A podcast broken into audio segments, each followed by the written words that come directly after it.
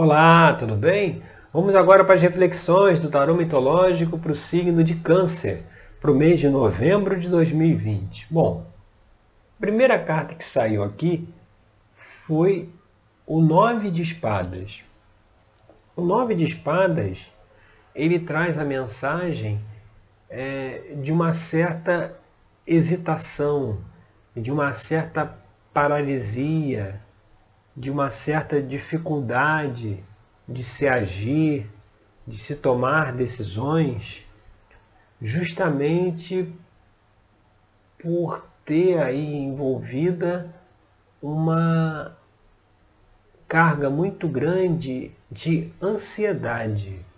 Né? Muitas vezes a gente quer antecipar o futuro, a gente quer é, com base no que nós temos nas mãos hoje, a gente já quer definir o que acontecerá lá na frente.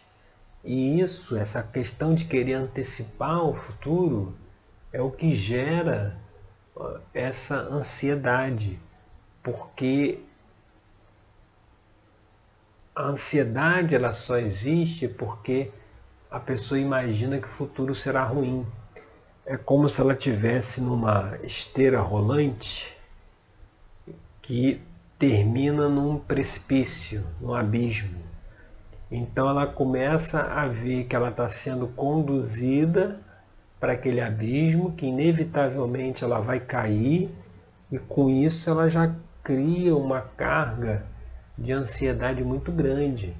Mas é preciso lembrar que tanto o abismo quanto a tal esteira rolante que se encaminha até ele é tudo uma criação mental.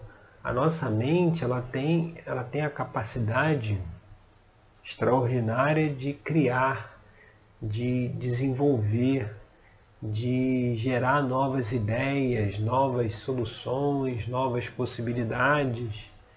Mas se essa habilidade não for utilizada corretamente, equilibradamente, ela descamba para um lado negativo, que é justamente a criação, mas a criação mental negativa, ou seja, a pessoa já cria uma situação na sua cabeça negativa, né, um futuro ruim, e isso já gera inevitavelmente uma ansiedade e uma é, paralisia, porque é, a pessoa fica sem saber o que fazer, sem saber como agir, ou às vezes pensa que tem muitas coisas para fazer, muitas responsabilidades assumidas, assumidas e não vai conseguir dar conta de tudo. Mas tudo isso é, é, é uma criação mental. É, nós não somos a nossa mente, nós somos muito mais do que isso. Aliás, nós somos quem comanda a mente. O que a mente vai pensar, o que ela vai é, analisar, o que ela vai ficar lá divagando, somos, somos nós que determinamos, que alimentamos. Mas muitas vezes as pessoas se deixam levar pelo contrário, como se a nossa mente é, fosse o algoz, como se ela fosse independente, fosse um ente separado de nós, e aí elas conseguem nos dominar e controlar totalmente. É preciso mudar, inclusive, essa percepção, porque a mente ela é um instrumento a nosso favor e não algo que nos controla, né? E indo aqui para a carta da posição 2, o 5 de copas, que é o que pode estar tá aí trazendo bloqueio, é justamente uma carta que fala de frustração, de decepção, mostrando que assim, talvez uma perda no presente, né? Aqui a gente vê que tem cinco de copas, tem quatro taças caídas com líquido derramado e apenas uma em pé, mostrando que muitas vezes alguma perda que nós tivemos, né? algum sentimento de perda, né? alguma coisa relativa a essa parte emocional, né? não uma perda material, mas uma perda mais do lado emocional. Muitas vezes esse tipo de situação nos leva a, a ter essa descrença no futuro, ou achar realmente que está sendo aí conduzido em direção ao abismo, um precipício. Mas é preciso analisar que muitas vezes determinadas perdas e decepções elas vêm para nos trazer para a realidade. Elas vêm para nos acordar.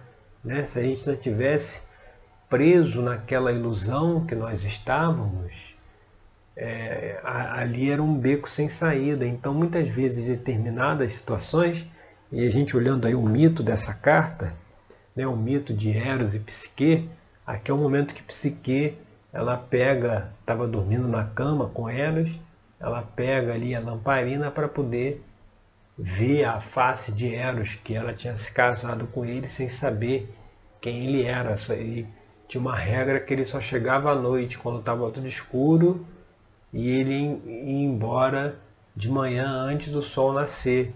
Então ela não conhecia quem ele era, não via. E a partir do momento que ela acendeu lá a lamparina para ver quem é que estava ali do lado dela, ele fugiu. Então teve essa coisa da decepção, da perda. Mas ficou uma taça lá em pé. O que, que essa taça em pé aqui representa? Que essa perda foi justamente para tirar a pessoa de um engano, né? tirar uma pessoa de uma ilusão estava né? vivendo uma ilusão. Então, com isso, ela agora tem possibilidades de, é, é, de conseguir superar aí as situações, uma vez que a ilusão cessou. E aí, quando a gente vem para a carta número 3, que é o que está aparente aí na questão, a gente vê aqui a carta do oito de ouros. O oito de ouros aqui, como aparente, é que talvez a pessoa ela, ela, ela, ela se dedica tanto talvez ao trabalho, né? As horas do dia dela é tão dedicada ao trabalho que muitas vezes ela esquece justamente de cuidar dessas outras áreas da vida que seja os relacionamentos, a família, os amigos, a espiritualidade, né? Às vezes se concentra muito numa área é, da vida, né? Que normalmente é o trabalho, porque se você deixar, é, você trabalha 24 horas por dia, né? O que as empresas, né? O que as instituições, onde as pessoas trabalham, desejam é isso funcionário esteja o tempo todo produzindo. Então, muitas pessoas se deixam levar por isso, não estabelecem limites, não estabelecem controles e acaba que o trabalho toma conta de tudo. E é também uma fuga, porque existem determinadas questões internas em relação à, família, em relação a pais e filhos, a relacionamentos afetivos que não são resolvidas e elas são abafadas pelo trabalho, ou seja, a pessoa se enche de trabalho para não ter que olhar para essas questões. E o que está aparente aí é justamente isso, essa, esse talvez esse excesso aí de trabalho que está fazendo com que as coisas é, é, é, as outras áreas da vida fiquem desequilibradas, né? E aí chega o um momento que tem essas desilusões, esse, esse, esse medo aí do futuro, porque ficou aí o jogo desequilibrado. É preciso reverter isso. E aqui na base da questão, né, se lá em cima a gente tinha oito de ouros, Aqui embaixo nós temos o seis de ouros, que é que é mais uma, uma carta aí do naipe de ouros, que é um naipe ligado à terra, que é um naipe ligado ao trabalho, à vida material.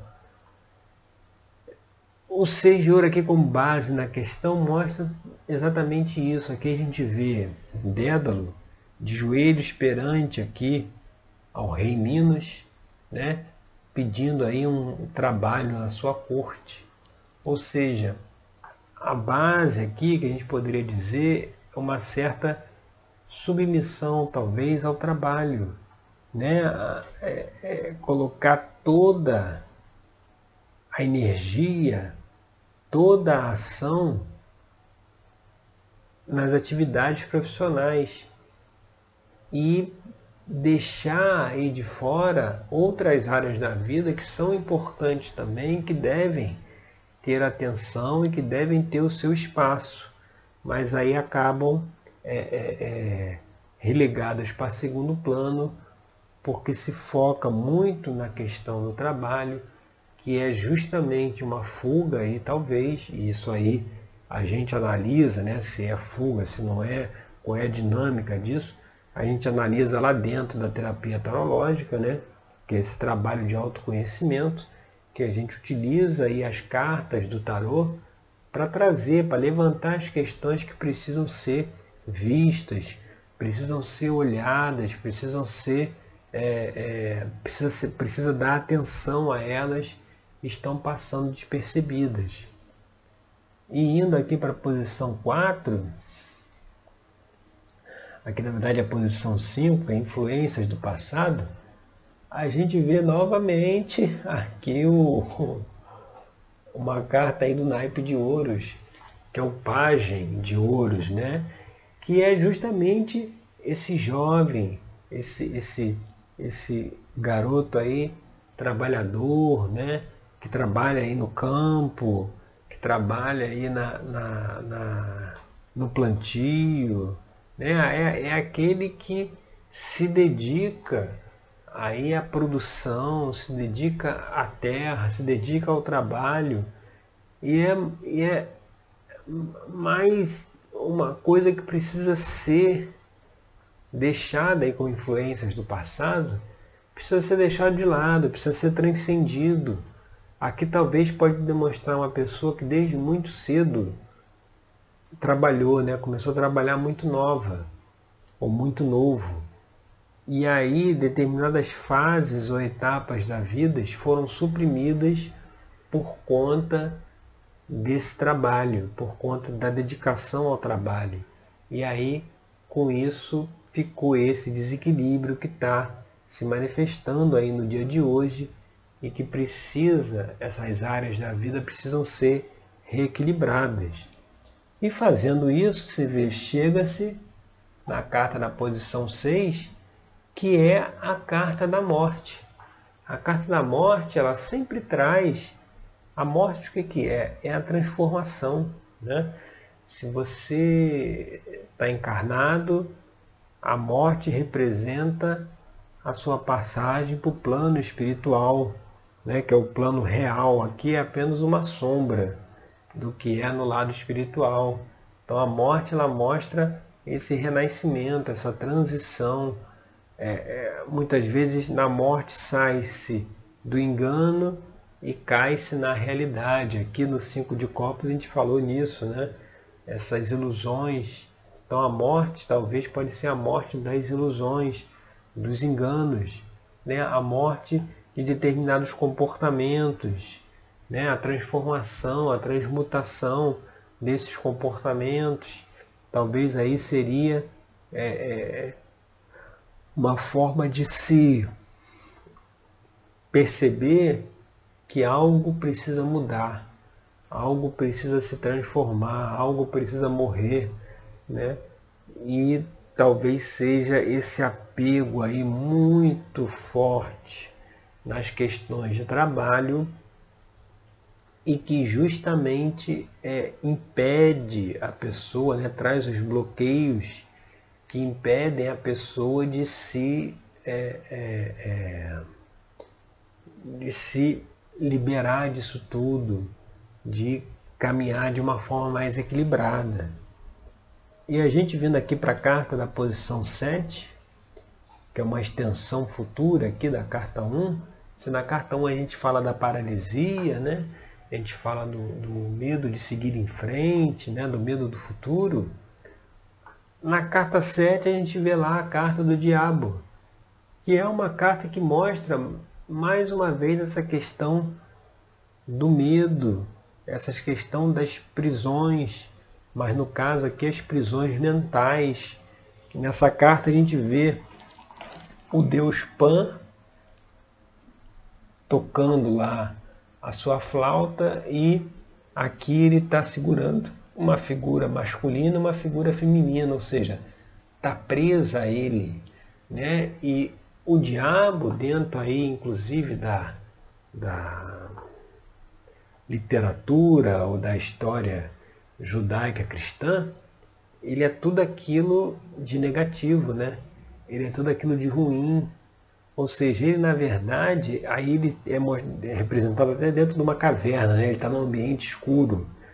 Ele pode mostrar aqui que tudo aquilo que a gente se negou a olhar, se negou a ver, se negou a analisar por que, que tem esse desequilíbrio entre as áreas da vida, isso aí virá à tona. O diabo trará essas questões que a gente tem medo de mexer, tem medo de olhar, isso precisa vir à tona, né? Porque é, é, é, não se pode mais é, é, deixar de assumir a própria responsabilidade pela própria vida, né? Como a gente falou, por ser um co-criador aí da sua realidade, não se pode mais deixar isso de lado, então é preciso olhar para dentro dessa caverna, olhar para aquilo que te aprisiona, olhar para aquilo que te amarra, que te impede de se manifestar plenamente para poder identificar essas causas, por isso que a gente fala mais uma vez da importância do trabalho terapêutico, que é justamente para conseguir transcender esses comportamentos e assim como na carta da morte deixar isso para trás. E a gente indo aqui para a carta 8, que é o ambiente aí externo, você vê mais um arcano aqui, é, as três cartas aqui desse lado são arcanos maiores, a morte, o diabo e agora o carro. O carro, ele é aquela carta do enfrentamento, ou seja, se a gente está colocando aí que é preciso se avaliar e se olhar essas questões, o carro traz justamente isso, a coragem, o enfrentamento, é, é, querer desbravar os caminhos, querer abrir os caminhos, querer investigar, querer, querer se lançar no desconhecido, é, é assumir o próprio controle da vida em suas mãos. Né?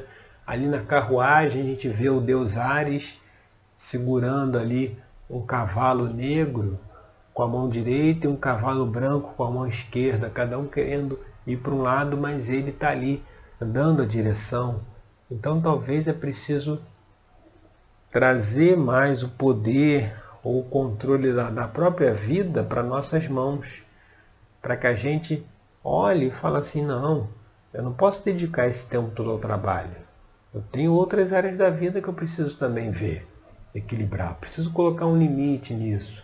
Então é preciso ter aí, o carro traz muita mensagem de coragem também, ter a coragem de enfrentar aí essas, essas questões aí trazidas pela carta do diabo, enfrentar essas situações para poder superá-las, para poder seguir adiante. E justamente seguindo adiante, olha quem vem. Aí vamos lá, novamente, para o 9 de ouros. Mais uma carta de ouros. Aqui o 9, na posição 9, que representa esperanças e temores. Aí a gente vê Dédalo aqui totalmente aí satisfeito com o trabalho que ele fez, com o trabalho que, que ele realizou. Ou seja, tudo isso vai trazer inclusive uma maior satisfação com o próprio trabalho. Se a gente não dedica o nosso trabalho às 24 horas do dia, né, e, não pensa em trabalho o tempo inteiro, a gente é, é, se equilibra né, o nosso tempo né, com todas as áreas da vida que precisam ser equilibradas. Se a gente faz isso, o que acontece inevitavelmente? O nosso trabalho é feito de forma mais equilibrada, mais harmônica. O nove de ouro ele traz essa questão da harmonia no trabalho, do equilíbrio, né, da satisfação, né? não é aquela coisa de ai, vou ter que ir lá trabalhar de novo, amanhã já tem que acordar cedo de novo, entendeu? Não é mais esse tipo de sentimento. Esse sentimento só existe por quê? Porque o trabalho extrapolou as suas fronteiras, extrapolou aquilo que ele deveria é, agir. E aqui a gente fala do trabalho, mas para uma pessoa aí que não trabalhe, isso aqui pode estar relacionado com estudo. Né?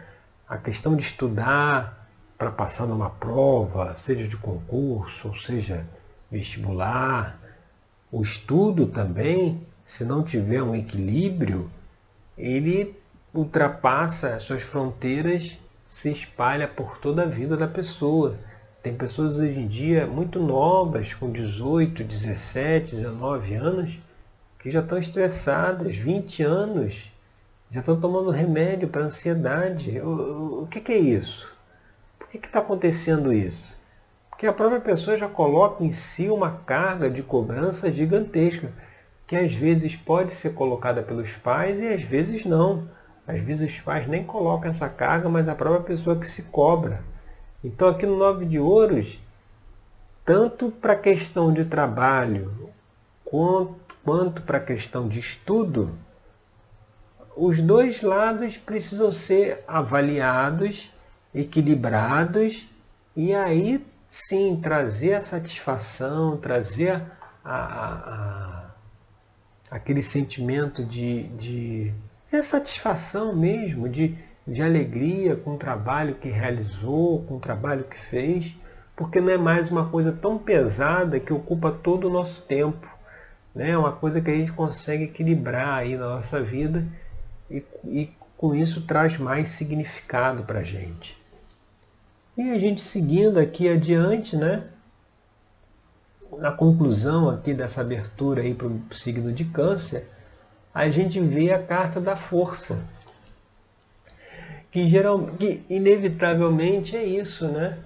É, é você recuperar esse poder, recuperar essa, essa força a sua própria força interior, né?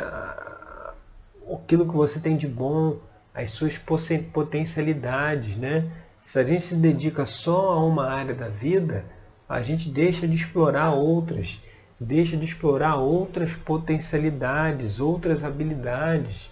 Então a força, ela, ela traz essa mensagem que se for seguir desse caminho aí para esse mês agora que a gente está trazendo aqui, você consegue ter mais o poder e o controle nas suas mãos, assim como a carta que está lá do outro lado, que é a carta do carro.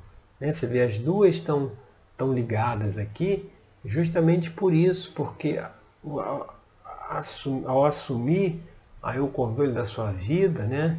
não deixar que essas demandas aí ocupem o tempo inteiro, seja de trabalho ou de estudo, você recupera a sua força própria de guiar os seus próprios, os seus próprios é, passos, de guiar o seu próprio caminho.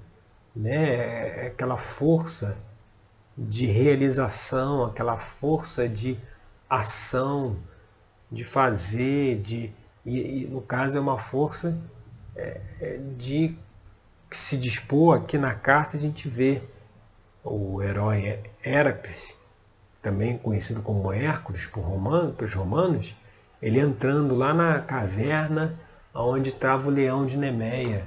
Então ele vai lá e domina o leão que está lá dentro da caverna, ou seja, é a pessoa que fez esse movimento de voltar para dentro, voltar para o seu interior. Olha o interior lá onde está, na caverna, o diabo, né? A pessoa foi até lá dentro, olhou para suas sombras, olhou para os motivos, para os traumas, para aquilo que possa estar tá fazendo com que a pessoa é, tenha determinados comportamentos, esteja totalmente mergulhada aí no trabalho, no estudo, a pessoa olhou para isso e aí sai dessa caverna aí com o dever cumprido. E do lado de fora da caverna todas as possibilidades estão em aberto, ou seja, o mundo está à nossa espera. Então é preciso fazer essa reflexão que a gente está trazendo aqui, justamente para abrir novas possibilidades mais significativas, mais equilibradas, mais satisfatórias para poder seguir o caminho com muito mais equilíbrio, com muito mais tranquilidade, aproveitando o que a vida tem de melhor em todos os seus aspectos, tá certo? Então essas são as reflexões para o signo de câncer, agora para o mês de novembro de 2020. Agradeço aí pela sua companhia e até o nosso próximo encontro com mais uma reflexão do tarot mitológico, tá certo? Obrigado e até lá!